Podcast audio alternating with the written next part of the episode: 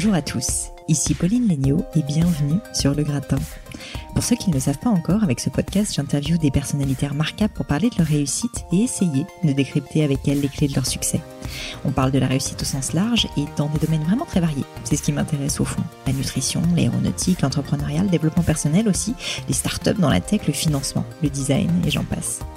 Et je voulais vous dire que j'ai reçu énormément de messages positifs ces derniers temps, que ce soit via les avis sur iTunes ou sur mes réseaux sociaux personnels, que vous retrouverez d'ailleurs, j'en profite, à Peligno, P-L-A-I-G-N-E-A-U, sur Twitter et sur Instagram. Et voilà, je voulais juste prendre ces quelques instants pour vous remercier. C'est hyper utile pour moi, pour faire connaître le podcast, de laisser un avis ou de le laisser sur vos réseaux. Et donc vraiment, bah juste, je voulais remercier toutes les personnes qui ont pris la peine de le faire. Je sais que c'est un peu fastidieux, que c'est pas forcément simple et qu'on n'a jamais le temps. Du coup, vraiment, un grand et sincère merci. Et aujourd'hui, je vous préviens, l'épisode va être un petit peu particulier. Et j'espère que ça va vous plaire d'ailleurs. N'hésitez pas à me faire des feedbacks à ce sujet, justement, sur mes réseaux perso. Il s'agit d'une conversation enregistrée en live pour la première fois sur le gratin lors d'un événement à Lyon qui s'appelle les Bistalk by Gemio. Mon invité est Damien Gosset, que j'ai rencontré via le gratin d'ailleurs, et qui est un serial entrepreneur dans le secteur de la tech et en particulier euh, sur le mobile basé à Lyon. Je l'ai rencontré pour un déj, il m'a contacté, euh, je me suis dit que ça serait sympa de le rencontrer et on a tout de suite sympathisé. Du coup, j'ai organisé le premier Bistalk, Gemio, à Lyon, et je lui ai demandé d'être, si je puis dire, mon cobaye. Et je vous avoue qu'initialement, j'avais pas forcément prévu de publier le Bistock euh, Gémio sur le gratin, parce que le Bistock, finalement, c'est un événement Gémio, donc c'est un petit peu différent. Et je mêle pas forcément les deux. Mais au final, en réécoutant l'enregistrement, j'ai changé d'avis. Parce qu'au fond, le concept est le même, c'est interviewer des entrepreneurs inspirants pour parler de leur parcours et en tirer un maximum d'enseignements. Surtout, la conversation étant enregistrée en live, avec Damien, on a eu énormément de questions du public et sur des sujets que j'ai trouvé mais vraiment réellement intéressants. Et du coup, je me suis dit que ça serait juste trop dommage de pas vous en faire profiter. Donc au final, on a parlé, je dirais, une petite vingtaine de minutes du parcours de Damien, puis on a directement enchaîné sur les questions du public. Et on a eu plein des passionnantes, comme par exemple euh, bah, comment gérer plusieurs activités en même temps, comment recruter ses premiers clients quand on a zéro moyen au départ, la différence entre Paris et Lyon pour monter sa boîte, et comment gérer une activité à distance aussi, l'épineux problème de l'association, je sais qu'il y a de nombreux d'entre vous qui se posent la question.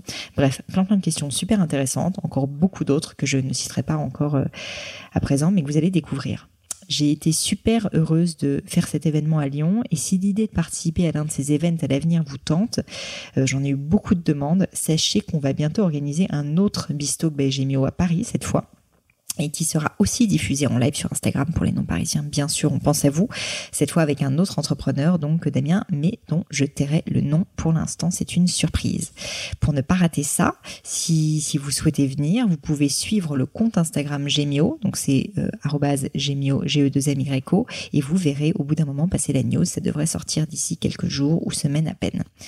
Mais je vous en dis pas plus, et je laisse place à ma conversation avec Damien Gosset en live. Alors Damien, déjà ravi de t'avoir à nouveau. Ma première question, elle est toute simple. C'est est-ce que déjà tu peux te présenter pour les personnes ici qui ne te connaissent pas? Ok, je vais me plier à l'exercice. Euh, donc Damien Gosset, euh, je suis entrepreneur dans le domaine de la tech, euh, comme le disait Pauline, donc plutôt la technologie dans le sens large du terme, une spécialité plutôt autour du mobile depuis une dizaine d'années. Euh, avant d'être entrepreneur, j'étais avant tout passionné par la, par la technologie. Je suis tombé dans l'informatique euh, un peu trop jeune, comme on dit. Voilà, euh, j'ai commencé ça vers vers l'âge de 10 ans, quand on comprend ah oui. moins ce qu'on fait sur un sur un ordinateur, qu'on expérimente un petit peu plus. Ça m'a voilà, ça m'a suivi et et euh, un petit peu plus tard, après avoir fait quelques expériences professionnelles, euh, je me suis, euh, je me suis converti, on va dire, à la casquette d'entrepreneur, voilà. Et aujourd'hui, bah, j'occupe mon temps entre plusieurs sociétés, deux sociétés qui sont vraiment dans le domaine du mobile, donc un studio de, développement d'applications mobiles et de création de produits mobiles pour pour des développeurs. Donc l'idée là, c'est d'aider des équipes qui développent des applications que vous utilisez au quotidien sur sur vos smartphones à aller plus vite, à créer plus facilement leurs produits et peut-être de meilleure qualité. Mm. Une autre société euh, qui elle est plutôt spécialisée dans euh, ce qu'on appelle enterprise mobility management, c'est vraiment gérer les mobiles, les flottes de mobiles de collaborateurs au mm. sein d'entreprises qui peuvent être petites, moyennes comme très très grandes. Et puis euh, j'ai une école d'ingénieur que j'ai cofondée à Paris en 2015, comme quoi moi aussi j'aime Paris. Paris ouais, c'est ça. Voilà, qui qui m'occupe également. Génial. Voilà un petit peu pour faire le tour rapidement. Bon, bon, on va rentrer un peu plus dans le détail. Donc, euh, du coup, ta carrière, comme j'ai compris, tu étais passionné par la tech assez jeune. Mais ma première question, c'est qu'est-ce que tu voulais faire quand tu étais petit? Est-ce que tu voulais déjà faire de la tech ou rien à voir? La réponse politiquement correcte, c'est évidemment. J'ai toujours voulu faire de la tech. C'est ma passion. Bien sûr. Tu es né avec un ordinateur dans la main. Évidemment. Évidemment. Non, je suis pas né avec un ordinateur dans la main du tout, euh, malheureusement. Euh, mais j'ai eu la chance d'avoir un ordinateur jeune, donc ça fait partie de, de, de mes passions. Euh, non, je voulais être archéologue sous-marin. D'accord. Voilà. C'est original. Ça n'a rien à voir je sais. Donc je voulais travailler sous l'eau. Moi, ma grande passion, c'était le monde de Cousteau. Donc c'était de prendre des bouteilles et de passer mon temps sous l'eau. Euh, j'ai hésité entre plein de métiers. Quand on est petit, en plus, on, ne connaît pas tout, euh, toute la complexité des métiers qui s'offrent à nous. Donc j'étais comme je disais, étant enfant, je vais être homme grenouille. On appelait ça comme ça à l'époque. Et, euh, et j'étais toujours ouais, passionné par l'histoire, en fait. J'aimais bien euh, tout ce qui était romantique, euh, Grèce antique, etc. Et le mélange d'archéologie. Et, donc, tu voulais trouver des trésors sous-marins, quoi, en fait. Ouais, trouver des trésors sous-marins ou euh, étudier, en effet, euh, bah, des vestiges qu'on a pu trouver au Caire, en tout cas à la sortie, à la sortie du état du, du Nil. Et voilà, c'est ce que j'avais envie de faire. Et ça, mais ça m'a tenu longtemps. Hein. Ça m'a tenu jusqu'au lycée, en fait. Mais du coup, t'as, t'as, enfin, désolé d'entrer dans ces détails, mais t'es, es rentré vraiment dans le truc, tu t'es mis à faire de la plongée, enfin, t'as été jusqu'où ah finalement dans ce rêve Non, non, mais je suis allé très très loin. et, je l'ai maintenu quelque part. Ah c'est comme quoi on est toujours un peu fou quand on est entrepreneur. Euh, oui, oui, je me suis mis à la plongée très jeune. Je pense que mon premier baptême de plongée, j'ai dû le faire, j'avais euh, 7 ans ou 8 ans, quelque chose comme ça. Ah euh, j'ai fait beaucoup, beaucoup de baptêmes parce que quand on est jeune euh, et puis qu'on vit en France, il y a bien sûr des contraintes juridiques qui, mm. qui, empêchent pour, pour vraiment pratiquer, mais on peut commencer en club, ça. Donc j'étais en club très, très jeune, club de plongée. j'ai passé mes niveaux de plongée très jeune aussi. J'ai encadré dans des clubs de plongée, euh, en travaux d'été, on va dire, mhm. job d'été. Euh, ouais, j'ai continué, je me suis mis à l'apnée, donc euh, ouais, ça fait, je pense, plus de largement plus de 20 ans en fait que je passe beaucoup de temps sous l'eau. Et qu'est-ce qui a fait que tu n'es pas devenu donc archéologue sous-marin? La réponse non politiquement correcte, c'est l'éducation nationale. J'étais dans un lycée parents, très sympa. Non, non, mes parents m'ont toujours dit que ah je pouvais faire ce que je voulais cool. très euh, très versé dans le support, pas de problème tant que euh, tant que c'était pas pour faire n'importe quoi, je pouvais faire ce que je mm. voulais et tant que je travaillais pour ça, ça allait. Donc archéologue sous-marin, ça, je pense que ça leur convenait tout autant que euh, qu'une carrière dans l'informatique. Et je pense que ça leur allait mieux que quand je leur ai dit que j'allais être entrepreneur et que je démissionnais de mon job. Très honnêtement, euh, non, c'est l'éducation nationale parce que euh, ça fait partie de ces métiers qui sont moins connus. Euh, à l'époque, moi, quand mm. j'étais en seconde, première, voilà, les, les, voies plus traditionnelles étaient, étaient plus simples. Et j'étais dans un lycée, j'étais dans un lycée privé où le taux de réussite au bac est très important pour eux. Mm. Du coup, ils se pensaient un peu plus être Dieu sur terre. Donc, ils choisissaient à la place des étudiants dans quelle filière il fallait aller. Et ils t'expliquaient bien gentiment, à grand coup sur la tête, qu'il fallait faire autre chose de ta vie que des métiers bizarres qu'ils ne connaissaient pas. Très bien. Donc voilà, c'était pas connu. Donc euh, après, par facilité aussi, parce que quand on est passionné, ben, on a des fois des facilités. L'informatique, c'est une passion comme une autre. Et ça, me, mm. ça, me permet d'aller sous l'eau aussi euh, quand je le souhaite. Et donc informatique, tu m'as dit, tu commences quand même assez jeune. Donc tu avais un tuba d'un côté et de l'autre côté euh, un ordinateur. On peut voir ça. voilà.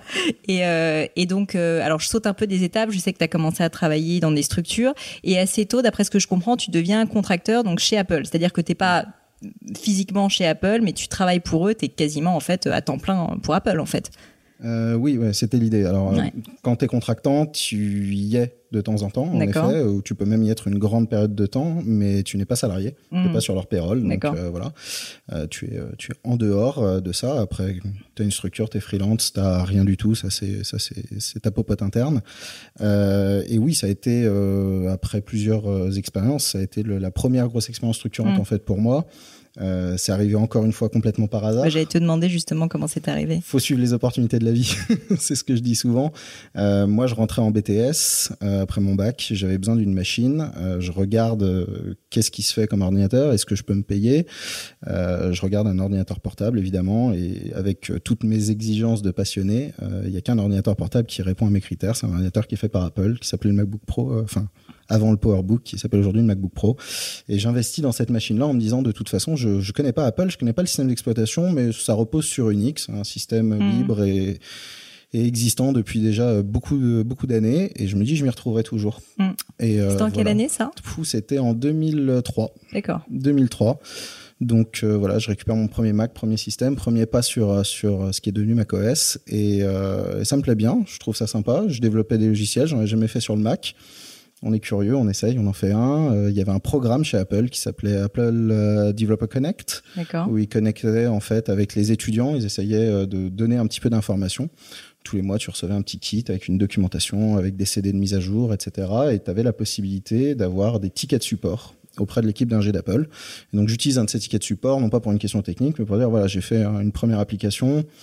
Est-ce que je peux avoir un petit peu de feedback là-dessus? Et bon, ça a plu, euh, ça, a mené à différents échanges, euh, ça m'a amené dans la Silicon Valley, euh, leurs conférences annuelles, etc. Et, et ça a commencé de là.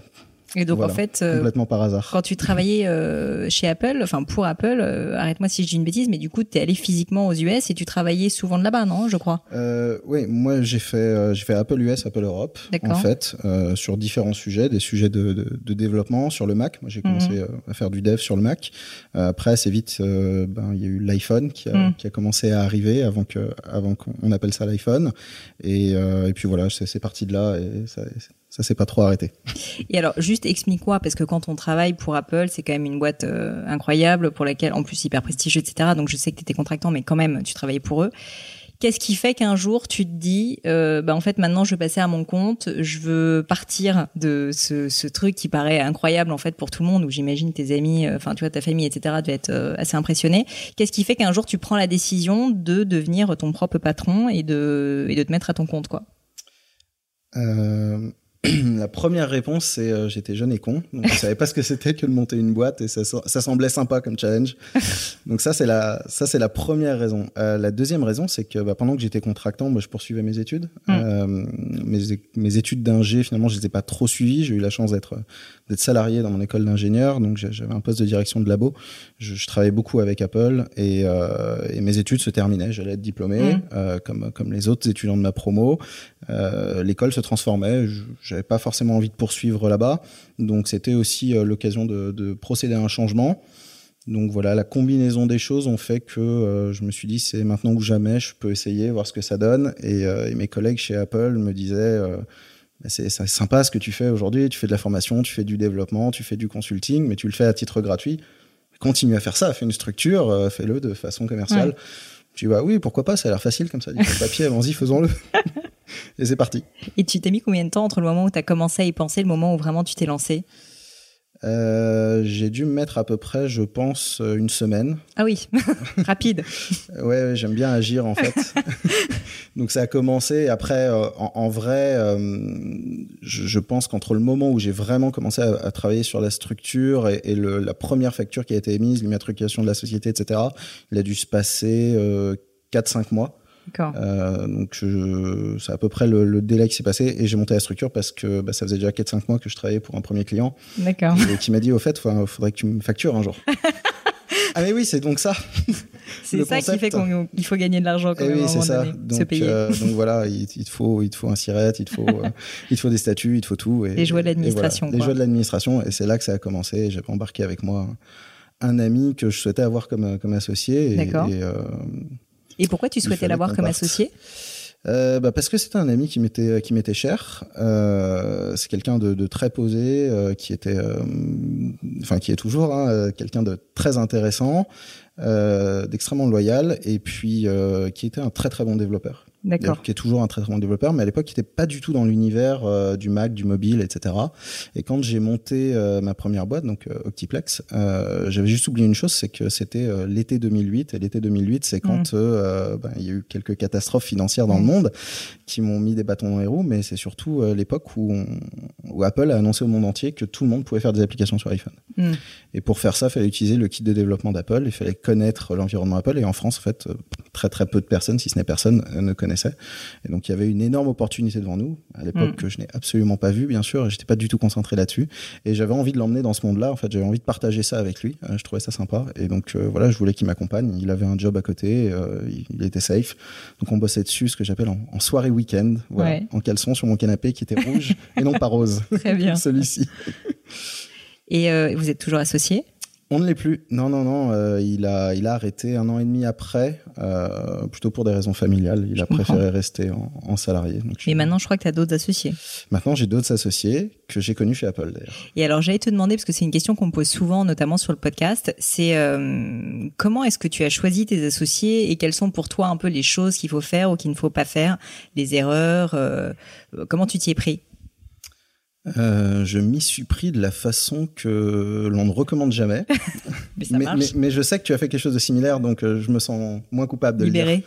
Voilà, je me sens très libéré par rapport à ça. Euh, je me suis associé avec deux amis en fait. Euh, le truc qui était intéressant, donc Charles et Yann sont devenus des amis à travers le boulot.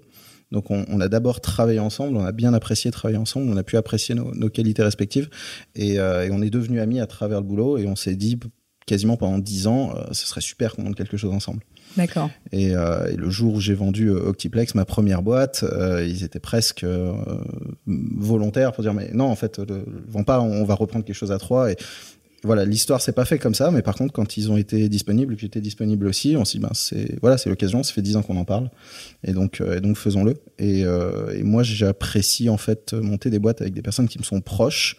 Je suis majoritairement associé avec des amis euh, mhm. des amis proches. Et comme euh, je considère que les amis sont forcément proches, sinon c'est des copains, euh, ça fait un nombre limité d'associés ou, ou des personnes, oui voilà, avec qui il y a des, des atomes crochus forts, mhm. parce que le lien de confiance est pour moi très très important et c'est compliqué d'avoir confiance. Et, mon histoire perso me l'a prouvé en des personnes qu'on connaît pas et, mhm. qu'on qu'on ne connaît pas très très bien. Et si, si tu donc, ces personnes-là, en fait, au niveau des compétences, sont des compétences qui sont similaires aux tiennes, c'est-à-dire techniques, ou vous êtes une personne qui est peut-être plus business. Comment quand même vous êtes répartis les rôles? Non, c'était ce qui était intéressant justement, c'était qu'on était complètement complémentaires. Euh, moi, je suis le très technique de la bande, euh, ça, je pense qu'on a compris. Euh, Yann est beaucoup plus versé dans l'expérience utilisateur, le, le, le design, c'est plus sa tasse de thé. Il aime beaucoup creuser les concepts. Euh, voilà, c'est quelqu'un qui aime se, se, mettre dans des projets, comprendre des, euh, comprendre les philosophies. Et Charles, lui, est, est vraiment plus euh, sales, donc c'est plus un, un, vendeur. Il sait organiser des équipes de vente, des structures de vente. Donc des amis, mais c'est quand même complémentaire. Quoi. Oui, oui, c'était, mm. c'était aussi important pour nous. Bah, c'est pas parce qu'on est amis qu'il faut être aveugle et, et, partir comme ça n'importe comment. Donc c'était important pour nous de trouver une complémentarité, que chacun ait un rôle aussi qui, qui soit juste et puisse contribuer au, à l'équipe et à l'effort de guerre. Et une autre question que je voulais te poser, c'est euh, donc maintenant tu as plusieurs boîtes, tu en as vendu. Euh, quelle est pour toi la chose qui a le plus changé ou peut-être que tu regrettes, je sais pas, mais euh, quelles sont les grandes différences au fond entre ce que tu as vécu dans le monde d'un job et euh, notamment donc chez Apple et euh, créer ta propre structure maintenant que tu es entrepreneur? Ma première grande différence, c'est que tu peux faire ce que tu veux.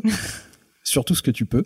Ouais, surtout ce que tu peux, je pense. C'est surtout ce que tu peux, hein, je pense que tu vas pas me contredire. En tant qu'entrepreneur, on, on, nous dit tout le temps, ah, c'est génial, tu peux faire ce que tu veux. Euh, ouais, en fait, en, vrai, tu fais tout ce que tu peux.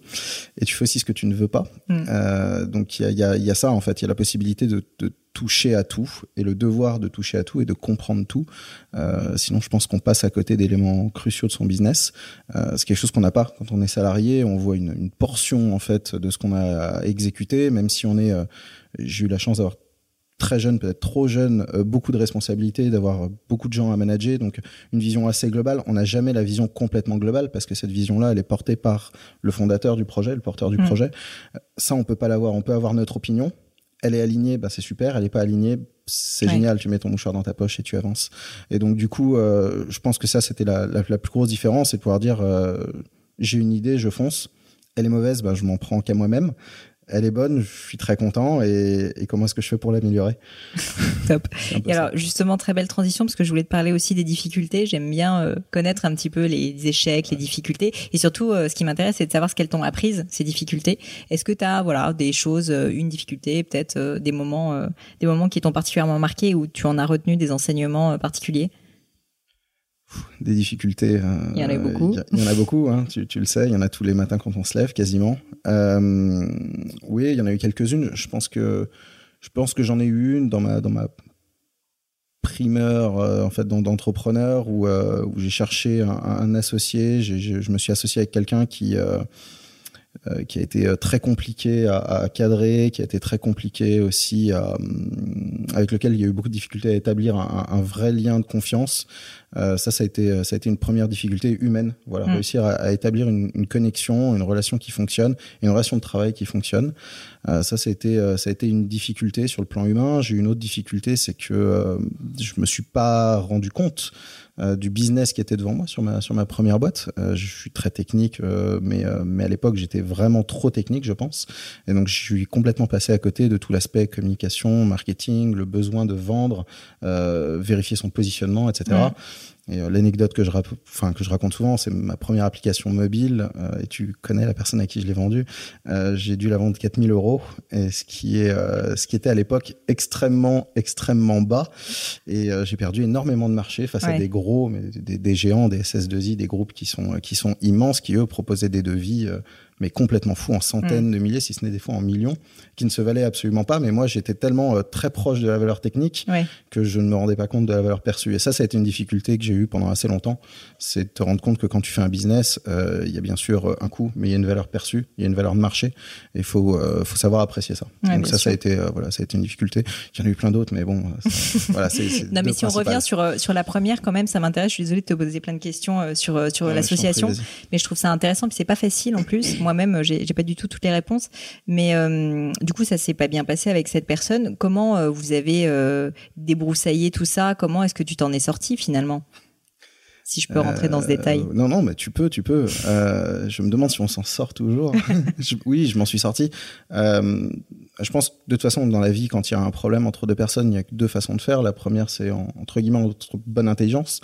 Et en bonne intelligence, ça veut dire de faire des compromis un peu des deux côtés certains en font plus que d'autres, mais il faut arriver, mm. euh, faut arriver à une issue dans la situation. La deuxième, c'est la confrontation, et je ne crois pas que la violence résolve quel que soit, quel que soit le souci euh, de, de, façon sûre. Et euh, ben, je m'en suis sorti en arrondissant les angles, tout simplement, en prenant sur moi. Euh, et je voulais absolument voilà résoudre et mettre ça derrière moi. Et finalement, à ce moment-là, je m'en suis sorti en regardant plutôt devant que derrière, en fait. Il faut regarder l'objectif futur, la prochaine étape et on paye le temps, l'énergie, l'argent et, euh, et, la volonté pour. Donc t'as serré les dents et finalement vous êtes euh, séparés, bons amis quand même. Enfin pas bons amis, mais vous pas êtes séparés. spécialement bons amis, mais en pas mauvais termes. On s'est séparés et puis ça a pu poursuivre. C'était euh, voilà, c'était le principal. Bon, il y a une autre question que je voulais te poser, c'est que tu as du coup maintenant combien de boîtes en même temps? Deux, trois? En même temps? Ouais. cinq, six? Cinq, voilà, cinq, six boîtes. Donc t'as cinq, six boîtes. Tu es, tu as une épouse, je crois. Bon, voilà, pas d'enfants. Si, si. Des enfants Combien d'enfants? Une. Une fille, bravo. Comment tu gères? Vie perso et vie pro euh, la vraie réponse de tous les entrepreneurs, c'est compliqué. Je pense que ça, c'est ça, c'est la vraie réponse. Euh, après une bonne organisation, euh, un bon agenda. Ouais tout noter dans l'agenda, toujours. Un Google euh, Agenda partagé avec ton épouse, peut-être, pour euh, s'assurer oui, qu'on se voit quand même une fois par semaine. Ça, c'est obligatoire. pour pas rater les impératifs, c'est obligatoire. Euh, un agenda par boîte aussi, bien sûr, par, par activité. Tout ce qui est pas dans l'agenda n'existe pas. Hmm. Ça, c'est une chose. Même les créneaux de, de, travail, voilà, si un créneau où je veux me poser, il existe dans l'agenda. Soit il est vide, il est vide pour moi, mais donc il est D'accord, donc ton agenda est vraiment... Ouais, mon, mon, agenda est fait est fait pour garder trace de tout ce que je fais. Moi, ça me permet aussi de revenir dans le temps parce que euh, ben c'est vrai que discuter avec toi, je me dis tiens, la première boîte, c'était il y a dix ans, mais moi j'ai l'impression que c'était hier. Et souvent, je, dis à mes équipes, euh, oui, mais ce qu'on s'est dit la semaine dernière. Hmm. Oui, mais non, Damien, on a parlé au mois d'août et là, on est fin septembre. ça, ça m'est arrivé ce matin. Donc, je, garde trace comme ça de, ce que j'ai pu faire. Donc, un, bon agenda. Euh, arriver à prendre suffisamment de temps pour soi aussi pour euh, pouvoir euh, justement euh, décompresser, faire le point, prendre un petit peu de hauteur, c'est quelque chose qui est sur lequel moi j'ai encore beaucoup beaucoup à apprendre et c'est quelque chose sur lequel je j'ai des difficultés de, de temps en temps mais voilà je, je travaille dessus j'essaie vraiment de m'améliorer sur ce point-là parce que je, je vois que c'est essentiel. Et puis et puis après ben réussir à déléguer aux bonnes personnes c'est surtout mm. ça. Donc avoir des équipes sur lesquelles on peut compter. Mais ce qui est le cas aujourd'hui d'après ce que je comprends oui, oui j'ai une, une super équipe je les adore, ils sont super. le mot est dit, parfait. Et euh, pour rester un petit peu dans la lignée justement de ton organisation personnelle, est-ce que tu peux me décrire un petit peu ta journée type? Tu sais que c'est une question que j'aime bien. Je veux bien que tu sois un peu précis, tu vois, que tu me mm. dises, euh, enfin, je sais pas si tu as une journée type euh, ou pas du tout, mais tu vois, euh, le matin, comment tu t'organises, à quelle heure tu te lèves, est-ce que tu as des tâches que tu fais, de, tu fais pardon de façon un petit peu routinière? Comment est-ce que tu, voilà, tu organises ton temps tout simplement dans le milieu professionnel en tout cas? Ouais. Alors, j'ai pas une journée type, euh, mais je peux t'en trouver deux ou trois de journées type facilement. Euh, globalement, j'ai la journée où je vais passer du temps au, au bureau, que ce soit avec les équipes ou que ce soit en rendez-vous. En gros, quand je suis à Lyon, euh, ça c'est une journée qui commencera pas avant 8 heures du matin. Ça, c'est le minimum. Euh, il faut que je dorme maintenant, plus qu'avant. J'ai pas Donc assez tu te dormi lèves à j'étais 8 heures jeune. du matin. Donc je me lève à Très 8 bien. heures du matin. Le réveil Les entrepreneurs 8 heures peuvent matin. dormir aussi de temps en temps, c'est bien. Euh, il est possible que je me sois levé avant, euh, etc. Mais 8 heures du matin, Ouais. voilà, c'est l'heure où, où commence la journée, c'est l'heure du réveil. Ça, c'est quand je suis à Lyon. Et les premières choses que je fais le matin, c'est m'étirer maintenant. Félicitations. Et oui, comme quoi on grandit tous. Donc, euh, enfin, je, je sais pas si je grandis encore, mais euh, en tout cas, ça fait du bien. Donc, c'est. Et c'est juste pourquoi tu t'étires du coup? Qu'est-ce qui t'a donné envie? Euh, Mon ostéo qui m'a botté les fesses. D'accord. Et euh, non, c'est un bon moyen de s'éveiller. En fait, Mhm. Euh, il y a la salutation au soleil aussi en Ouais. yoga qui, est- qui est très bien pour euh, pour se réveiller. Et euh, c'est un bon moyen de s'énergiser, je trouve, de mettre euh, les idées en place. Euh, Il y a toujours un moment avant de partir de toute façon où je vérifie mon agenda justement, Mm. vérifier que j'ai rien oublié. Ça me permet aussi de décider comment je m'habille. Euh, j'ai toujours euh, une ou deux tenues prêtes, mais ça aussi. permet de.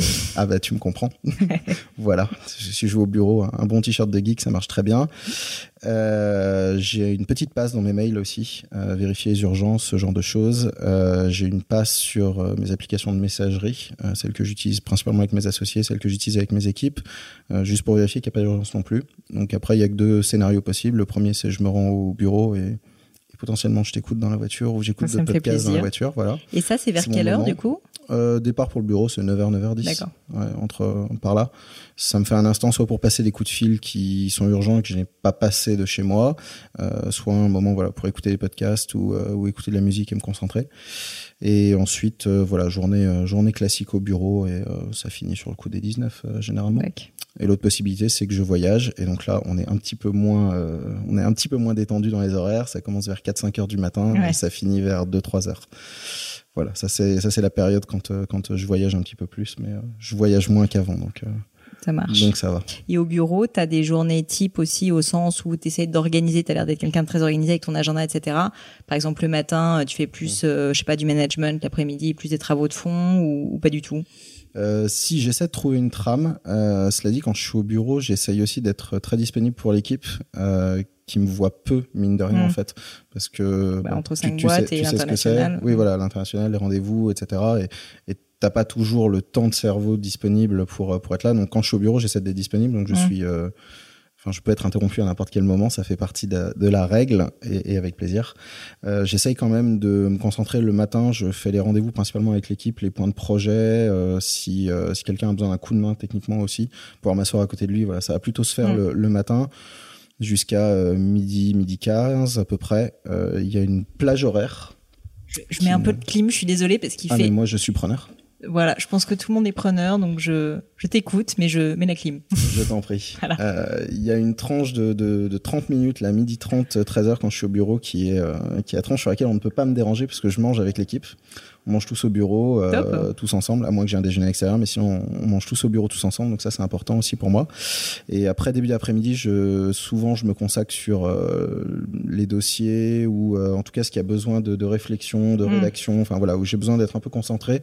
Je sais que c'est un créneau de deux heures généralement où entre la digestion et les problèmes du matin, les gars ne vont pas vraiment me déranger. D'accord. Et puis je garde, je garde le milieu d'après-midi toujours une option pour m'occuper de ce qui est administratif, ce qui est financier, euh, voilà, ce qui a besoin de prendre un petit peu de, de hauteur. Ça me permet aussi de m'aérer l'esprit. Et, euh, et Administratif, ça te permet de t'aérer l'esprit, toi? Non, non, bah comme tout le monde, j'aime pas spécialement administratif, mais ça te permet de, ça te permet de Oui, prendre de de, la pas trop réfléchir, sujets, ouais. de pas trop réfléchir quand il s'agit de, voilà, de savoir à quoi on affecte Ouais. ceci, cela. Ça va, c'est presque, c'est presque automatique. Et puis après, ben, après, il y a beaucoup d'urgences qui viennent s'entasser en Bien fin de journée, comme d'habitude. Et ça, c'est le, c'est le créneau de fin de journée, c'est pour ça. Top, génial. Euh, une autre question, c'est tes outils préférés. Est-ce que tu as des outils que tu utilises au quotidien qui te sauvent la vie euh, tu, tu gagnes énormément de temps, tu es plus productif, euh, tu vois, ou, enfin, ou je sais pas, qui te permettent de mieux réfléchir, j'en sais rien? C'est le moment où je fais de la pub pour Apple. ah bah, tu fais ce que tu veux. Non, bah, bah, mon Mac déjà. Parce passes que, beaucoup de temps sur Gmail, bien sûr. évidemment, évidemment, bah, beaucoup de temps à, à choisir euh, les, les prochains bijoux que je vais Bien mettre sûr. en avant, tu vois, sur mes réseaux Impeccable. sociaux, etc. non, mon, mon, mon Mac euh, parce que ça me permet d'aller, c'est un écosystème que je connais bien, ça me permet d'aller vite. Euh, J'ai des applications que j'aime bien dessus et, et voilà, c'est quand on est passionné de tech, on n'aime pas traîner la patte sur son ordinateur. Donc voilà.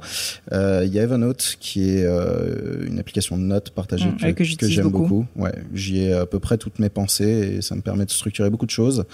Euh, J'ai quelques outils techniques de développeurs dont je pense que tout le monde se fiche.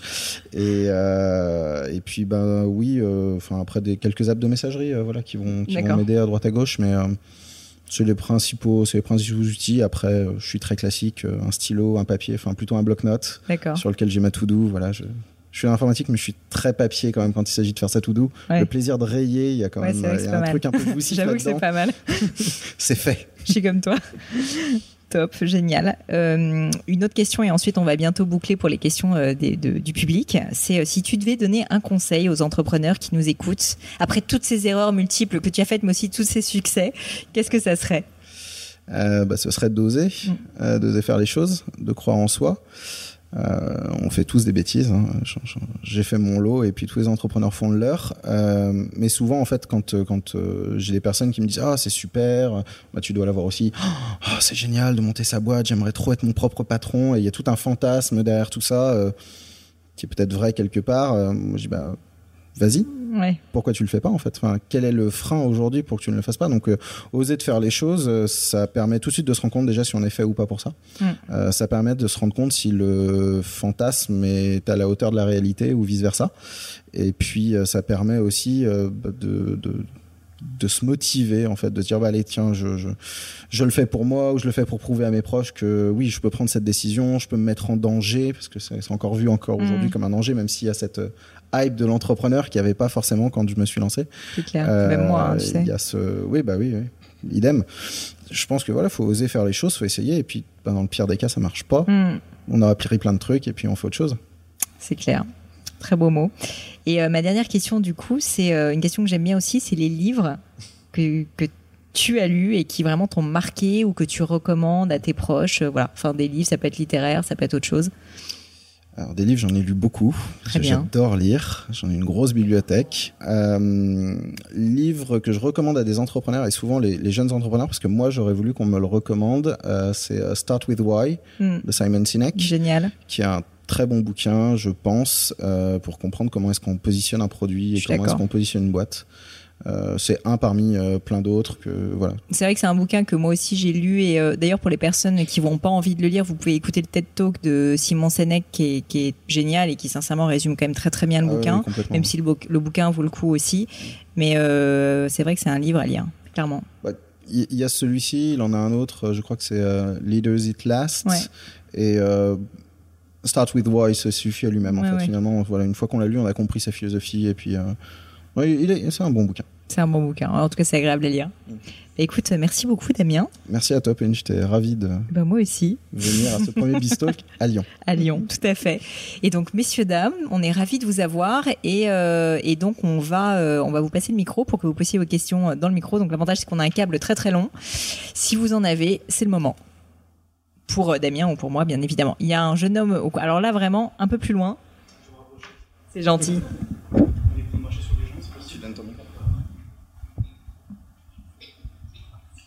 Merci. Alors déjà bonsoir Damien, bonsoir Pauline, merci euh, d'être venu euh, au premier Bistalk euh, du coup de Gemio. Euh, tout à l'heure tu disais que tu écoutais des podcasts des fois dans la voiture. Je voulais savoir quel podcast tu écoutais.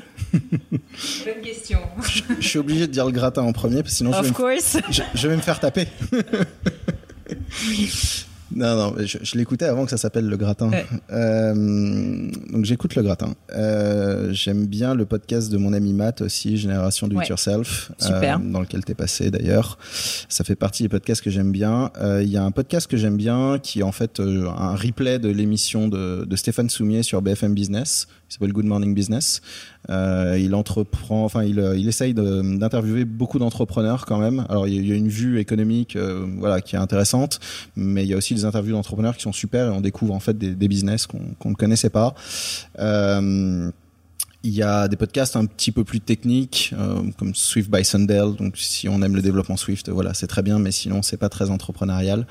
Euh, voilà, il y a une, enfin, il y a une longue liste. Hein, je, je, pourrais rester longtemps, et après, je suis, je suis ravi d'échanger ma liste de podcasts, mais euh, c'est principalement de l'entrepreneuriat, un petit peu d'éco, euh, quelques podcasts rigolos comme euh, ceux de la BBC sur les gros mots en anglais ou dans d'autres langues. Et c'est très drôle, on apprend des choses très fun.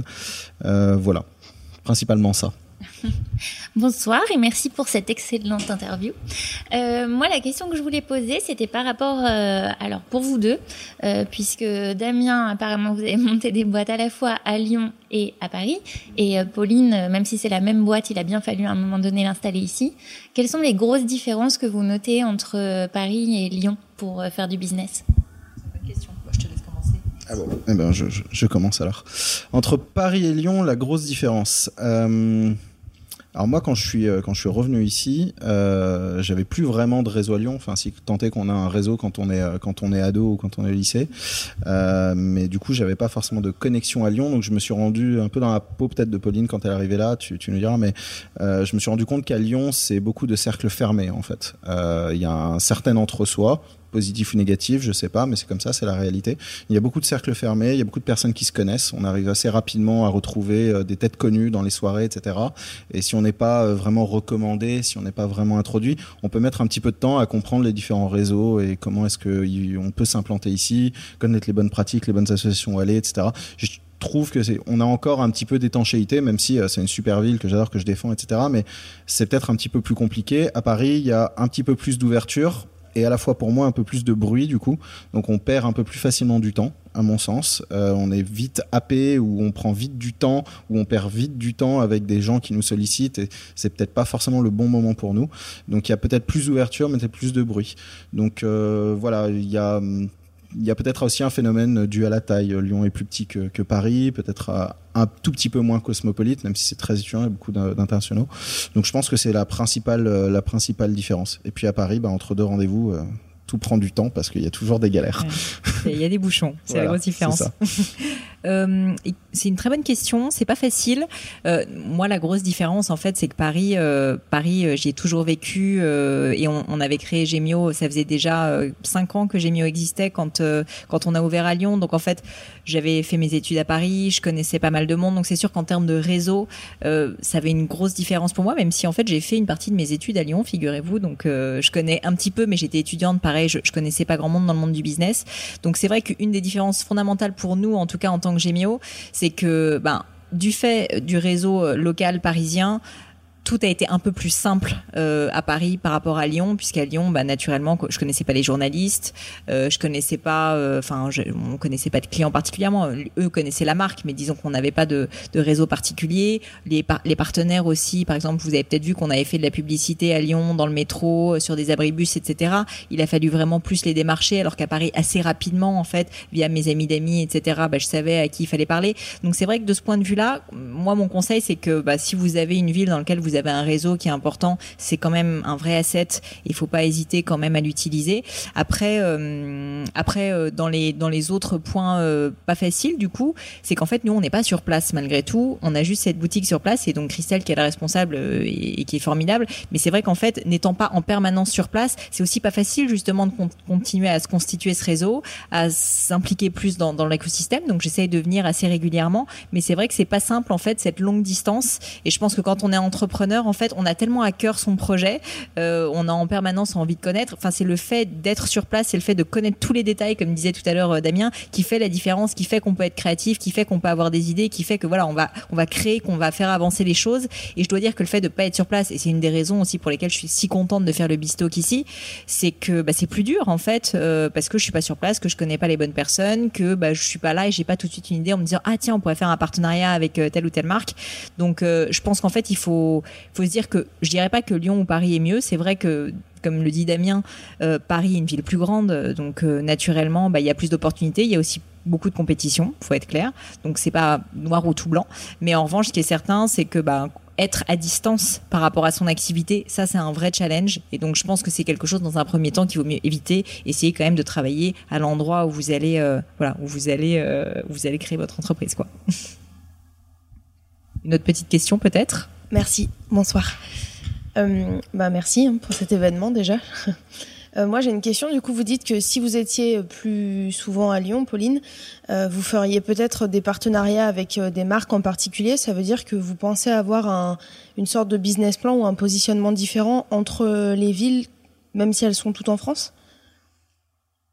C'est une bonne question aussi. Euh, oui, euh, oui quand même, euh, parce que je pense que chaque ville, euh, et ça c'est une, bonne question, parce que beaucoup de gens pensent qu'en fait le déploiement, en fait, il se fait uniquement de façon nationale et ensuite internationale. En fait, nous, ce qu'on constate, c'est que bah, finalement chaque ville est quand même une ville différente, où il y a une culture différente, notamment, mais ça c'est peut-être particulier au secteur de la joaillerie, où il y a une culture joaillière à Lyon qui est assez forte. Et pour se faire connaître, c'est très bien de faire de la publicité, de faire du web marketing comme on le fait, de faire des événements, mais je pense qu'il faut aussi vraiment se créer, voilà. Un, euh, une réputation locale tout simplement. Et donc, euh, et donc je pense que c'est important effectivement de faire des partenariats locaux. En tout cas, nous c'est ce qu'on souhaite faire. Donc, euh, bah, par exemple, quand on a lancé Gemio à Lyon, on a fait une soirée d'ouverture au sucre qui est bah, qui est un qui est un bar un peu boîte très sympa à Lyon. Et on trouvait que c'était sympa. On a fait une soirée de mariage un peu revisitée. c'était rigolo.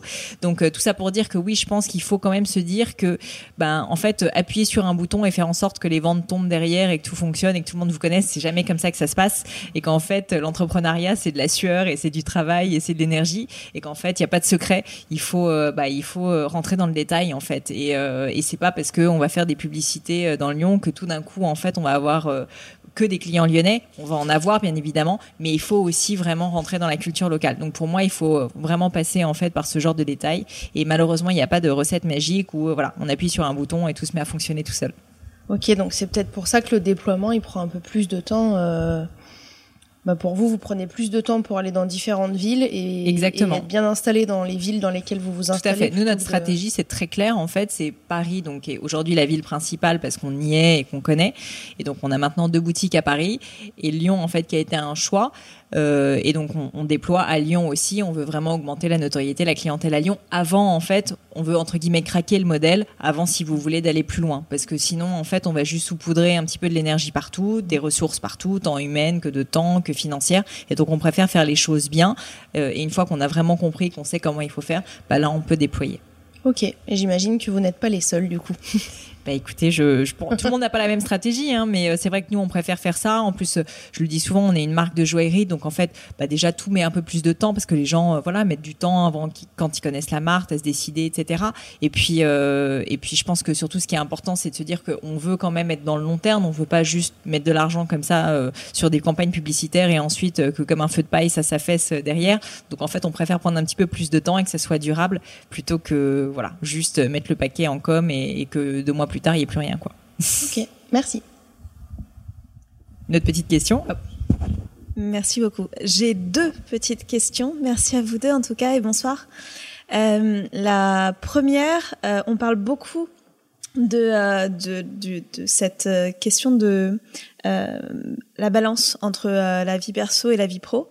Mais l'un comme l'autre, vous avez plusieurs entreprises, plusieurs activités. Enfin, en tout cas, Pauline avec le podcast euh, Egemio et, et, toi également. Et du coup, je me demandais, quand on commence une nouvelle activité, quand on en a déjà une qui prend probablement plus qu'un temps plein. Euh, comment est-ce qu'on arrive à, rythmer ça? Comment est-ce que les équipes aussi le comprennent qu'on va peut-être être un petit peu moins dispo et comment est-ce qu'on arrive à cumuler euh, ce, cette vie de serial entrepreneur? Euh, c'est une très bonne question et, euh, ça m'est arrivé euh, sur des boîtes aussi qui étaient en dehors du territoire quand j'avais monté ma boîte au Brésil. Je, pense que déjà la première euh, clé c'est d'être transparent, c'est d'être honnête, euh, de bien le communiquer aux équipes, de bien l'expliquer. Euh, c'est pas parce qu'on a plusieurs activités qu'on arrive à rentrer euh, trois journées dans les 24 heures, c'est impossible, personne n'y arrive. Et puis si on essaye de trop remplir ces 24 heures, la, vie nous rappelle assez rapidement qu'on est humain et que, ça ne marche pas. Donc c'est bien le communiquer aux équipes, bien leur expliquer aussi les rôles de chacun, bien déléguer parce que euh, c'est pas parce qu'on est à l'origine de l'activité ou, à la co-origine euh, d'une activité qu'on sait tout faire, qu'on est le meilleur pour tout faire, pas du tout. Euh, L'idée d'embaucher des gens, c'est d'embaucher des gens qui sont plus smart que soi, au moins sur leur domaine d'activité, leur domaine de prédilection. Et donc du coup, c'est d'arriver à trouver la bonne organisation pour qu'on arrive à y dédier le temps qu'il faut ou que l'on juge nécessaire et qu'on a, communiqué comme étant nécessaire auprès des équipes pour faire ce en quoi on est le meilleur ou ce en quoi on n'est pas remplaçable pour l'instant. Et moi, mon objectif, c'est toujours euh, bah, d'arriver à faire en sorte que tout le monde arrive à faire mon job pour que euh, j'ai plus besoin de le faire et que je puisse faire quelque chose d'autre. Et quand on fait quelque chose d'autre, eh ben on se retrouve avec la même problématique qu'on répète, qu'on répète. Donc euh, c'est la première. Et puis la deuxième, c'est euh, bah, de trouver la, la clé de répartition. Euh, moi, je suis pas à 25% sur chaque activité ou quelque chose comme ça, pas du tout. Euh, j'ai des super associés qui passent beaucoup plus de temps que moi sur d'autres euh, d'autres activités. moi, j'y dédie un petit peu de temps, et donc j'essaie de trouver cette clé. Aujourd'hui, entre H2G Lab, mon, studio prend 80% de mon temps. Mobinergie doit prendre 10% de mon temps et 10 autres pourcents de mon temps, c'est entre Estiam, Apple, etc. Euh, et, ça, c'est ma clé de répartition à peu près. si sur un mois, je vois que j'ai consacré 30% euh, de mon temps à H2G Lab, je me rends vite compte qu'il y a un problème parce que mes équipes ben, me, sollicitent. C'est un peu le feu dans la, dans la maison. Euh, je me rends compte que je me suis moins occupé des, des sujets aussi. Et on, quand on arrive à prendre un peu de recul, on, on voit que le bateau va pas forcément tout de suite dans la bonne direction.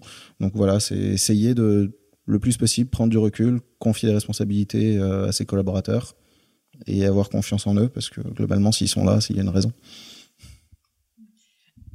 Et moi, j'ai pas de, alors j'ai pas de, de, secret ou quoi que ce soit. Je, je, je, le fais depuis assez peu de temps finalement, puisque le podcast a neuf mois, donc euh, c'est avant quand même. J'étais euh, depuis euh, plus de six ans sur Gemio à 100%.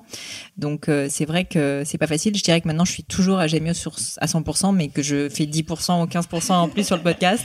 Donc je suis un petit peu fatiguée pour être tout à fait honnête, mais mais c'est juste qu'aussi c'est ce qui me passionne et que et que du coup je suis ravie de le faire et donc je trouve ce temps. Mais donc j'ai pas de répartition euh, qui soit euh, qui soit très intelligente, si ce n'est que bah, je travaille pour Gemio euh, en gros pendant la journée et et en semaine, et que le week-end et le soir et le matin très tôt, il m'arrive de faire du podcast. Donc typiquement, j'enregistre des podcasts plutôt le week-end ou plutôt le soir, et je travaille plutôt le soir dessus. Ce qui est pas génial, très honnêtement, comme euh, comme répartition du temps, parce que du coup, c'est vrai que c'est fatigant et que euh, c'est un choix qui fait que bah, je vais moins voir des amis parfois le soir ou ce genre de choses. Mais pour l'instant, je suis ravie de le faire comme ça. Ça m'apporte énormément de choses et je pense que l'équipe euh, chez Gemio et, même, je pense, ben, vous peut-être aussi euh, bah, ça, leur apporte des choses, ça apporte des choses à l'entreprise parce qu'en fait, il y a plein de choses qu'on a mis en, place, pardon, je le dis euh, régulièrement au sein de Gemio grâce au podcast parce que en interviewant des gens, je me suis rendu compte de plein de trucs géniaux qu'on faisait pas et donc c'est presque une veille pour moi. Donc c'est vrai que les deux sont sont pas liés au sens où il n'y a pas de voilà, euh, il n'y a pas de lien direct entre Gemio et entre mon podcast. Mais d'un autre côté, euh, ce qui est clair, ce qui est certain, c'est que je sais que l'un et l'autre se nourrissent. Je pense que le podcast, je poserais pas du tout les mêmes questions si j'étais pas moi-même entrepreneur. Et à l'inverse, euh, chez Gemio, ça m'apporte énormément en fait parce que je rencontre plein de gens passionnants à qui je peux poser des questions géniales, qui m'apportent. Et en fait, moi, sincèrement, les questions que je pose dans le podcast, c'est juste des questions qui m'intéressent. Et donc, et donc en fait, c'est très utile. Donc c'est pour ça que je continue à le faire et que je trouve le temps de le faire. Mais mais non, j'ai pas de répartition et donc c'est juste que j'essaye de j'essaye de, de, bah, serrer un peu les dents et de, de me lever un peu plus tôt et de me coucher un peu plus tard. Mais euh, je pense que quand on est passionné, on arrive à le faire. Donc, euh, donc c'est ça un peu le, le secret pour moi. Euh, c'est pas forcément la meilleure méthode, mais je pense que je pense qu'en tout cas, elle fonctionne pour moi. Donc, donc c'est ce que je vais continuer à faire. Et puis, si un jour j'en ai marre, j'arrêterai. Mais pour l'instant, je pense qu'il a encore de beaux jours devant lui. Bonsoir, merci pour euh, cette interview. Euh, c'est une question qui s'adresse également à Damien et Pauline. Euh, après cette belle réussite professionnelle, est-ce que vous avez, comme un entrepreneur, d'autres projets, même rêves professionnels à court ou, ou long terme? Ouais, vous le ferez passer. Euh, oui, alors des, idées, des projets d'après, on en a. Enfin, moi, j'en ai toujours dans les cartons. Euh, J'ai que ça. Après, c'est euh, faire le choix. Moi, j'ai une réponse à ça qui est, toujours un petit peu étonnante, je pense, pour un, pour un entrepreneur, parce qu'on se dit toujours qu'on est complètement versé dans le travail. moi, j'attends le jour où j'aurai plus besoin de bosser j'aurais estimé que j'aurais réussi le jour où j'aurais plus besoin de bosser pour vivre. Euh, donc je continuerai à bosser pour le plaisir parce que ça reste. Enfin, moi, je suis dans un domaine qui me passionne. Il hein, n'y a pas de problème. Même si euh, des fois on peut se dire tiens j'ai fait le tour. Tu, on fait jamais le tour en fait du domaine dans lequel je suis. Euh, mais je continuerai à bosser pour le fun. Voilà, ce qui sera différent. Et euh, je dirais que ce sera un succès, une réussite professionnelle quand j'en serai là. Et, et ce jour-là, euh, je pense que oui, c'est plus les passions à côté en fait qui m'occuperont et peut-être l'envie de lancer les autres projets que j'ai dans la boîte et peut-être que je les confierai à d'autres et de les voir grandir et de pouvoir les suivre de, de loin. Mais voilà, ce sera, ce sera sûrement ça la suite pour moi si, si j'y arrive. voilà, ce sera ça. Bah, moi, ce qui est certain, c'est que je suis encore euh, très très passionnée par ce que je fais chez Gemio et qu'il y a encore plein plein de choses à faire. Euh, le podcast me passionne aussi, ça fait peu de temps. Après, euh, je pense que je suis quelqu'un qui aime bien être sur plusieurs projets. Je m'en rends compte. En fait, moi, je suis convaincue. Je le dis souvent que l'énergie appelle l'énergie, que les projets appellent les projets. Et j'aime bien, euh, j'aime bien cette idée de toucher un peu à tout. Et donc, même au sein de Gemio, j'aime bien justement. Moi, je suis vraiment dans dans, dans l'équipe une personne qui lance beaucoup de projets. Et, et donc, ça peut être dans le cadre de Gemio, mais ça peut être à l'extérieur de Gemio. Et je pense que euh, plus tard, euh, si j'avais un rêve, euh, ça serait de certainement continuer en fait à travailler chez Gemio, mais probablement en parallèle d'avoir d'autres activités. Et je suis convaincue qu'en fait elles se nourriraient les unes les autres. Je, sais que plein d'entrepreneurs sont pas comme ça. Il y a des gens qui sont très focus sur une activité. Moi, j'ai toujours aimé un petit peu papillonner parce qu'en fait j'ai besoin d'être nourrie pour être créative. Je pense que c'est ma force en fait d'être créative et donc bah, j'ai besoin d'aller voir un petit peu ailleurs aussi pour pouvoir le faire. Donc je dirais que mon rêve c'est de pouvoir travailler sur plein de projets qui me plaisent et qui me passionnent en même temps. Bonsoir et merci pour, euh, pour cette interview qui était très intéressante. Moi j'ai une petite question rapide, je pense qu'elle va plus s'adresser à Damien. C'est par rapport au contexte économique. Juste savoir si c'est un peu plus facile aujourd'hui ou comment c'est par rapport à il y a une dizaine d'années euh, alors, il y a une dizaine d'années, euh, tous les banquiers que je suis allé voir refusaient de m'ouvrir un compte bancaire pour ma boîte. Je demandais pas de prêt, hein, rien du tout. J'avais juste mes maigres économies pour commencer et je voulais juste les mettre sur un compte et encaisser mes premières factures. C'était pas une démarche complètement folle de ma part. Donc je voulais juste leur donner de l'argent. Hein. Je comptais pas en retirer, je me payais pas à l'époque. C'était juste pour le mettre. Et, là, on voulait pas mourir de compte bancaire parce que les Man Brothers, parce que parce que tout ça, euh, voilà, crise financière. Donc c'était pas forcément euh, le bon contexte économique euh, vu par la presse et vu par l'extérieur je, ça m'a pas empêché de faire du business. Euh, je pense que j'ai plus été un frein au développement économique de ma boîte moi que l'environnement autour euh, autour de moi. Donc voilà, euh, j'ai pas l'impression qu'aujourd'hui ce soit plus simple ou plus compliqué. Il y a quand même une chose qui est plus simple, je pense, euh, c'est que on a moins tendance à regarder de haut ou à prendre pour un fou un entrepreneur quel que soit son âge qui se lance aujourd'hui et qui arrive avec un projet. Et euh, moi, je me rappelle de euh, mes premières années, entre 20 et 25 ans, on va dire, où euh, on me regardait et souvent on me disait mais tu es un peu jeune, etc. Donc voilà, toujours essayer un petit peu de, de, se vieillir ou autre pour faire en sorte que ça passe. Et quand les clients découvraient mon âge, généralement c'est ah bon, ah mince, si j'avais su, si t'avais su quoi en fait, parce que ça fait deux ans que t'es très content et que ça se passe bien. Donc je pense que ça c'est plus c'est plus facile aujourd'hui. C'est peut-être pas économiquement plus facile, mais en tout cas se lancer aujourd'hui c'est mieux vu et donc c'est peut-être un petit peu plus facile d'accéder à des marchés, à du business, euh, voilà. Il y a peut-être une ouverture d'esprit qui est un peu différente et sociétalement, ça c'est peut-être un peu différent. J'ai encore une question pour Damien du coup.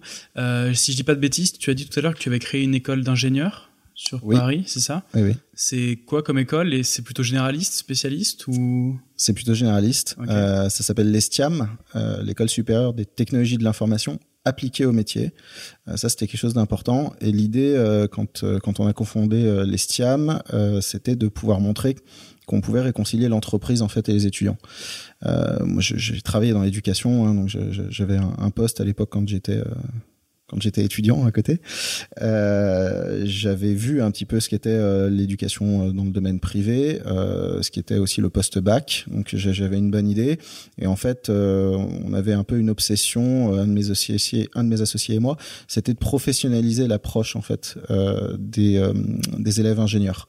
Et souvent, en fait, un ingénieur en informatique, enfin un élève qui sort d'un cycle d'ingé en informatique a été plutôt généraliste, quelle que soit l'école, ingénieur français ou ingénierie euh, pour pour la partie privée, et euh, il se retrouve dans une branche du monde du travail qui est un petit peu spécifique, qui a ses codes. Et typiquement, on fait pas de l'informatique, je pense, chez Gemio, euh, de la même façon qu'on fait de l'informatique euh, dans la banque euh, à côté de la rue. Là, c'est pas du tout les mêmes systèmes, c'est pas du tout les mêmes méthodologies. On n'attend pas les mêmes compétences techniques, ni les mêmes compétences humaines, je pense.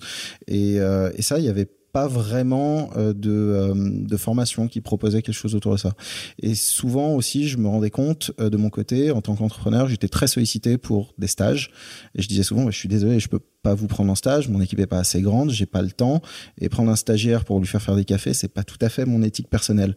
Donc j'ai pris quelques stagiaires, d'ailleurs ils sont toujours avec moi aujourd'hui, parce que l'idée de prendre un stagiaire, c'est voilà, c'est de pouvoir partager, de lui dédier du temps, et donc ça coûte quelque chose à l'entreprise. Euh, je parle pas de sa maigre rémunération quand il est stagiaire, c'est que ça coûte du temps pour le former. Et donc les entreprises trouvaient pas de stagiaires, les stagiaires trouvaient pas d'entreprise, enfin, c'est le cercle vicieux qu'on entend partout. Et moi ce que j'avais envie de faire, c'était réconcilier les deux mondes.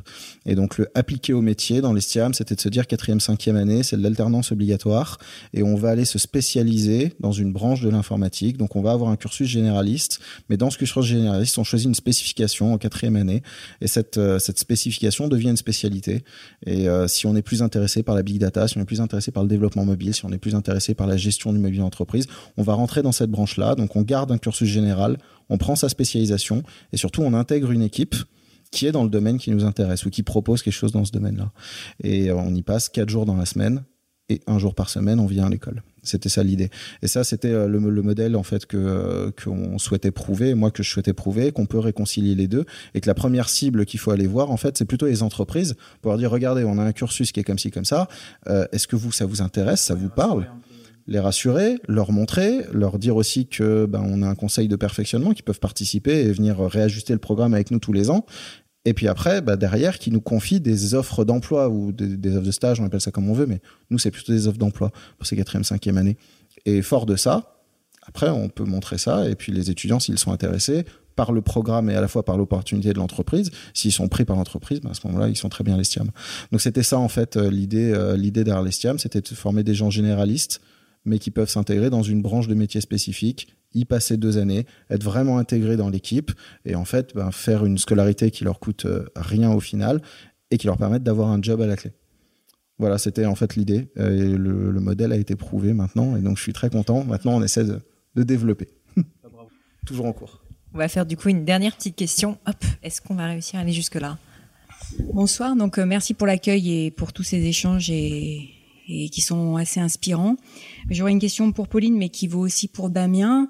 Dans une euh, interview que j'ai vue, euh, j'ai, enfin, tu témoignais que vous aviez attendu les cinq premiers clients qui n'étaient pas des amis pour démarrer. Comment ces cinq premiers clients sont venus ou comment vous les avez trouvés, euh, tes associés et toi, tes partenaires et toi Combien de temps et grâce mm. à quoi On sait qu'il y a quand même un peu de chance, mais Bien sûr. Super bonne question. Alors nous, c'est vrai que c'est pas tellement qu'on avait attendu d'avoir les cinq premiers clients pour démarrer, c'est qu'on s'était fixé comme objectif d'avoir cinq clients pour entre guillemets considérer que c'était vraiment sérieux et qu'on allait vraiment consacrer plus que beaucoup de temps et qu'on allait euh, aussi essayer par exemple de se financer euh, parce que jusqu'à ce moment-là on se payait pas du tout. Et, euh, et donc en fait c'était assez important et c'est un conseil d'ailleurs que je donne souvent à des personnes qui se lancent c'est d'avoir des, des principes et d'avoir des comment dire des milestones je cherche le mot en français des jalons merci beaucoup des jalons précis en tête parce que le problème c'est quand on lance sa boîte au début on sait même pas par où commencer on se dit bah moi je veux que ma boîte elle est voilà elle ait du succès je veux faire je sais pas un million d'euros de chiffre d'affaires un jour mais franchement, c'est tellement gros comme objectif que c'est trop compliqué finalement. Alors que quand on a un objectif assez précis comme d'avoir un client ou cinq clients, bah finalement, on peut un peu détricoter pardon tout ça. Et je trouve que c'est plus simple finalement de créer un espèce de plan d'action, un rétro-planning derrière pour y arriver. Donc c'était vraiment ça l'idée de base. Et c'était aussi l'idée d'avoir une deadline parce que parce qu'en fait, quand on a des objectifs, bah il faut toujours avoir un objectif de temps aussi parce que sinon avoir cinq clients dans dix ans, bon bah ça aurait été compliqué euh, même de vivre. Euh, et donc, euh, et donc tout c'était très simple. Le premier objectif chez Gemio, c'était de créer un site internet qui soit capable de vendre des bijoux. Donc suite à ça, bah, on s'est dit il faut qu'on ait un site internet, il faut qu'on ait quelques bijoux disponibles, il faut qu'on sache où les fabriquer, donc on trouve des ateliers, il faut qu'on ait des pierres qu'on va pouvoir sertir, il faut qu'on sache où acheter l'or. Donc voilà, une fois de plus, ça nous a permis vraiment de faire tout ce petit euh, rétro-planning entre guillemets. Et le deuxième objectif, du coup, c'était celui-là, c'était d'avoir cinq clients. Pourquoi cinq? Sincèrement, j'ai envie de vous dire, juste parce qu'on l'avait décidé et que c'était cool, euh, et que c'était mieux que trois, et que c'était mieux que deux, et que c'était moins que dix, euh, et qu'on trouvait que c'était suffisant. Et en fait, ça venait d'un constat assez important, c'est qu'il y a beaucoup d'entrepreneurs qui se lancent et qui finalement réfléchissent beaucoup au concept, qui font beaucoup d'études de marché, mais qui ne créent pas beaucoup. Euh, ils, commencent vraiment plus par réfléchir. Et il faut réfléchir évidemment quand on est entrepreneur. Il faut avoir un plan d'action. Mais moi, je suis assez convaincue qu'il faut aussi avant tout tester auprès de clients parce qu'on apprend énormément. Et nous, on a appris tellement de choses avec ces cinq premiers clients, c'était fondamental. Donc on a appris déjà à comment aller les chercher et on a appris aussi à comment fabriquer des bijoux parce qu'on l'avait jamais fait. Donc même si on avait trouvé des ateliers qui étaient capables de faire la première vente, c'est une histoire que j'ai déjà racontée. Bah en fait c'est une personne, on a on a créé la première fois un bijou pour cette personne. On l'avait jamais même testé avant parce qu'on n'avait pas d'argent. En plus, on s'est dit bon, ben, on va attendre. Et évidemment, il y a eu plein de problèmes. On a mis un temps pas possible. Ça nous a coûté beaucoup plus cher que prévu. Enfin, non seulement beaucoup plus cher, mais on a perdu peut-être 300 euros sur cette première vente parce que, alors que c'était un bijou qui devait coûter 300 euros à l'époque, juste parce que, euh, juste parce que, en fait, on savait pas comment s'y prendre, que les ateliers avaient sorti la pierre à l'envers. Quand je reçois le bijou, je me rappelle, je fais le contrôle qualité moi-même. Je savais à peine ce que c'était qu'un bijou. Et là, je vois qu'en plus la pierre elle est à l'envers. Je me dis, bon, on peut pas l'envoyer comme ça. Donc finalement, on a été. Je me rappelle très bien j'ai donné rendez-vous à la fontaine Saint-Michel cette personne qui se dit mais elle est folle. je recevais les appels sur mon portable. Enfin voilà, c'était assez rigolo. Mais finalement, c'est ça aussi qui nous a appris bah, à mieux gérer nos ateliers, à faire un contrôle qualité, à prendre plus de temps. Je n'aurais pas du tout répondu à votre question du coup, mais euh, mais tout ça pour dire que c'était très important pour nous en fait d'avoir ces cinq premiers clients. Comment est-ce qu'on a fait pour aller les aller les chercher? Euh, quelque chose sur lequel j'insiste beaucoup pour des personnes qui se lancent dans le e-commerce et qui parfois le négligent, même quand on crée une marque, c'est important, c'est euh, le SEO.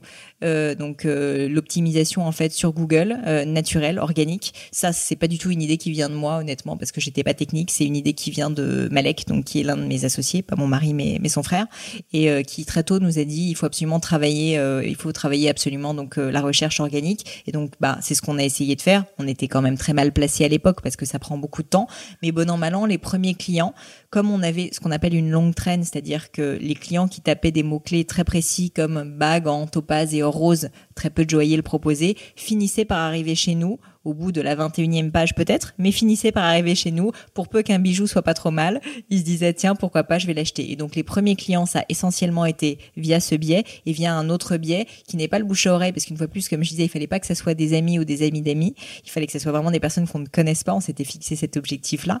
Euh, et bien euh, et bien c'était les réseaux sociaux. Et à l'époque il faut se dire que euh, Instagram n'existait pas ou peu. Enfin ça existe aux États-Unis mais en France c'était complètement inconnu. Je crois que c'est 2010 la date. Voilà, donc c'était le tout début. Et Facebook était encore assez naissant en France. Et donc on a commencé à essayer un peu de faire le buzz sur Facebook. Et à l'époque c'était pas du tout la même chose. Vraiment, nos parents n'étaient pas sur Facebook, enfin nous nous-mêmes la plupart des gens n'étaient pas encore sur Facebook. Donc c'était assez innovant de le faire. Et on a fait des petites campagnes un peu de guérilla marketing où par exemple on s'est amusé à faire, je me rappelle euh, on avait demandé à une de nos amies graphistes, graphiste, c'était complètement euh, voilà low cost, mais, c'est ça aussi qu'il faut faire quand on est entrepreneur au début, de dessiner un peu tous les âges euh, où les hommes ont fait des cadeaux pourris aux femmes. On s'est dit que c'était une idée rigolote, et en fait, pour montrer que bah, quand on va chez Gemio, non, on peut avoir un beau cadeau. C'était un peu basique, mais c'était comme ça. Et donc on avait demandé à notre ami de, par exemple, dessiner un homme qui était un homme de Cro-Magnon qui offrait sur une pique une tête de sanglier à son épouse qui se disait horrifiée, mais que c'est que cette horreur. On avait euh, pareil bah, pendant la période de, de, la Révolution française, on avait donc un, un sans culotte avec son bonnet phrygien qui offrait euh, sur une pique euh, une tête euh, d'un roi à, à, sa douce. Enfin que des trucs un petit peu rigolos comme ça. Et en fait, bon an mal an, ça avait fait le buzz parce que c'était très rigolo et que c'était assez nouveau sur le web. Et donc nos premiers clients aussi sont arrivés comme ça parce que voyant un peu ces, ces trucs rigolos, sont dit tiens c'est marrant cette petite marque. Donc en fait, je dirais qu'on a surtout essayé de faire des choses qui étaient à notre échelle euh, financière. On n'avait absolument pas d'argent, donc vraiment en essayant juste d'être créatif, d'innover, de tester des choses. Et donc, on a testé euh, bah, voilà, ce, biais Facebook et puis aussi le biais du SEO et ça a fini par marcher pour cinq clients. Après, bien évidemment, quand on veut faire plus, il faut, il faut aller plus loin. Mais disons que pour un début, en tout cas, c'était euh, les premières étapes qu'on a utilisées. Voilà. Eh ben écoutez, je vous remercie en tout cas. Merci beaucoup Damien aussi d'avoir euh, passé ce temps avec nous. Et merci à tous d'être venus pour ce premier bisto qu'on était euh, absolument ravis de vous accueillir. Et euh, j'espère que vous avez passé un bon moment. On en fera d'autres. Ne vous inquiétez pas, on en fera aussi dans d'autres villes que Lyon. Ne vous inquiétez pas pour les autres qui nous écoutent. Mais en tout cas, merci pour votre pour votre temps. Et puis, si vous voulez réécouter le bisto parce que Damien a dit des trucs passionnants et que vous voulez savoir quelle est cette application dont il a parlé, eh bien, ça sera sur les réseaux sociaux de Gemio. Donc, n'hésitez pas, vous pouvez consulter ça. Et euh, et, je vous dis euh, à bientôt pour un prochain Bistalk. Merci.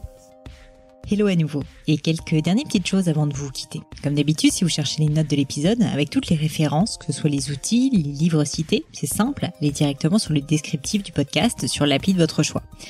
Aussi, si vous souhaitez me contacter pour me poser des questions, proposer de nouveaux invités peut-être, ou juste me faire un feedback, n'hésitez pas. Euh, J'adore ça, les feedbacks. Donc foncez directement sur Twitter ou Instagram sous le pseudo Pelenio, P-L-A-I-G-N-E-A-U. J'essaye de répondre quand on me parle, donc n'hésitez pas. Et comme à chaque fois, vraiment mille merci d'avoir écouté jusqu'ici. N'oubliez pas, si le podcast vous plaît, que vous appréciez tout ce travail, euh, le plus simple pour m'aider, c'est tout simplement de mettre euh, bah, soit un petit mot doux, soit une note 5 étoiles sur iTunes ou de partager sur vos réseaux sociaux aussi. Ça donne le moral, ça m'aide énormément à faire connaître le, le podcast, donc n'hésitez pas. Voilà, merci à tous et je vous dis à très vite pour un nouvel épisode.